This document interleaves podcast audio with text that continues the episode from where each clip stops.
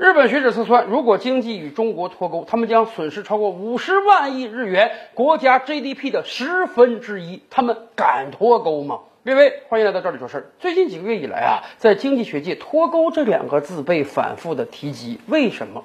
俄乌战争的影响啊，使得全球化被中断了。以美国为首的西方世界，现在已经彻底和俄罗斯脱钩了。他们不但不买俄罗斯的能源，而且大量的欧美企业已经从俄罗斯撤出来了。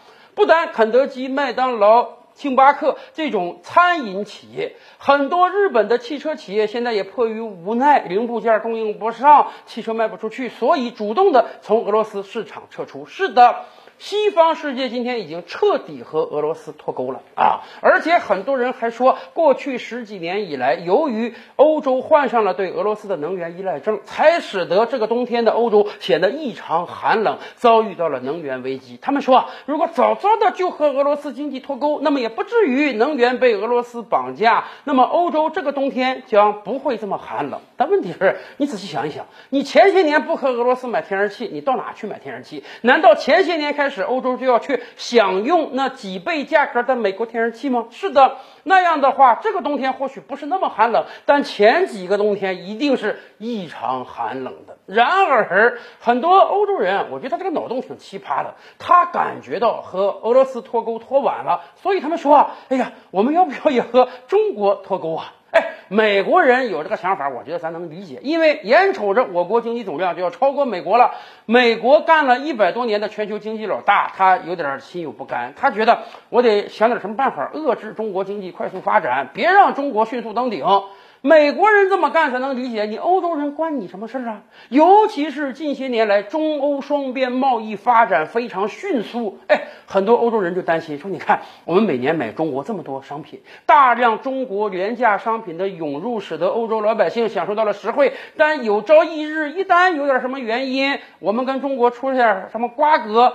怎么办？我们是不是在商品原材料上也被中国所绑架呢？我们要不要提早想脱钩这个事儿呢？当然，早就有德国经济学者指出，如果德国敢跟中国经济脱钩，那么德国遭遇到的损失将是英国脱欧的六倍以上。不光欧洲人有这样的脑洞，日本人似乎也有这样的脑洞。确实，过去二十多年以来，我们目睹了日系商品从我国市场的大退潮。曾经的笔记本电脑啊、手机呀、空调啊、彩电呀、冰箱啊，日本商品我们现在几乎看不到了。甚至日本汽车卖的也越来越拉垮了。现在很多人买车的时候，首选可能要考虑电动车了。可是日系的七大品牌有成熟的电动车商品吗？而且。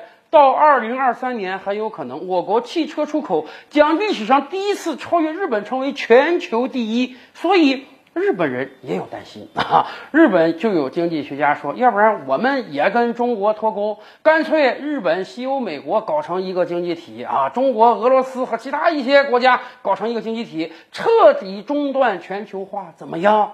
听说过头痛医头，脚痛医脚。日本这个行为就是说啊，你脸上生了一个粉刺，干脆把你脑袋割下来，这样粉刺就永远不会扩大了。问题是，日本国内也有明白人啊，他们非常清楚中日贸易对于日本来讲有多么大的作用。今年是二零二二年，恰逢中日恢复邦交五十年。说实话，在过往五十年的历程中，中日贸易从无到有，从小到大发展的越来越迅速，而且中日两国是邻国呀。中日两国还分别是全球第二和第三大经济体，这样两个经济体的脱钩，对于全球经济恐怕都是巨大影响，尤其会彻底损伤到日本经济。日本国内就有经济学家测算说啊，这些年来。日本虽然商品卖给中国越来越少，但是中国商品出口日本可是越来越多呀。如果日本胆敢在经济上跟中国脱钩，那么大量的原材料商品获得不了，会严重危及日本的工业生产。日本因此带来的经济损失将超过五十万亿日元，是日本全年 GDP 的百分之十。日本能承担这个巨大的风险吗？更关键的是，今年以来是谁在收割日本？当然是美国呀。美联储不断的加息，而日本央行根本就不敢加息，于是这半年以来，日元贬值了超过百分之二十五，马上就到达一比一百五十的重要关口了。日本今天经济面临非常大的风险，一方面本币迅速贬值，另一方面国内通货膨胀暴起，物价飙升，日本商品的竞争力是越来越弱了。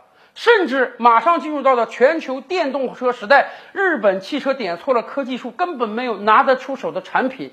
那么日本以后还靠什么呀？其实日本不是没有想过这个问题。日本还是有优势的，比如说日本的旅游业、日本的房地产业，在疫情之前，日本就制定了这样的规划，每一年要吸引超过四千万海外游客访日，其中一千万以上是来自于中国大陆。日本人还特别清楚啊，中国大陆游客的购买力是惊人的，往往是欧美游客的两倍以上。是的，同为亚洲人的原因，离得又这么近，很多中国人是愿意到日本旅游的。很多中国人对日本商品还是有着迷之信赖的。女性同胞觉得，哎呀，日本这个化妆品更适合亚洲人的肌肤；男性同胞觉得，日本料理的水准那比欧美要强很多。所以，中日之间的经济交往实际上是非常非常密切的。有可能未来日本汽车产业这个支柱要断掉了，但是日本旅游业还是有可能支撑起他们经济的。但是，他们最有可能吸引到的就是中国游客，包括房地产业。其实，在疫情之前，有很多中国老板到日本买房。为什么？大家觉得日本房子相对还便宜，尤其是最近半年以来，日元的狂贬啊，等于给所有房屋都打了个七折。在这个状态之下，尤其是疫情已经慢慢到了尾声了，很有可能明年上半年全球各国都会慢慢开放，到时候日本旅游业是有可能迎来大发展的，而能给他们带来最大财富的。恐怕就是中国游客和中国投资商了。从这个意义上讲，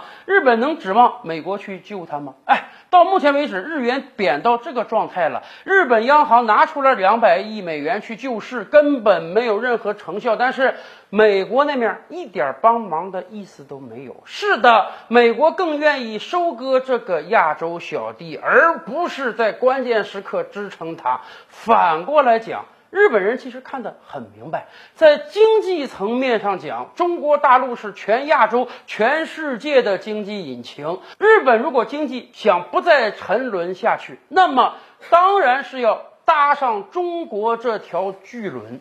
在这个状态之下。欧洲那些人脑洞奇开，还谈什么与中国经济脱钩？日本有这样的本钱吗？如果真有日本人做这样的举动，那么他无异于经济自杀呀！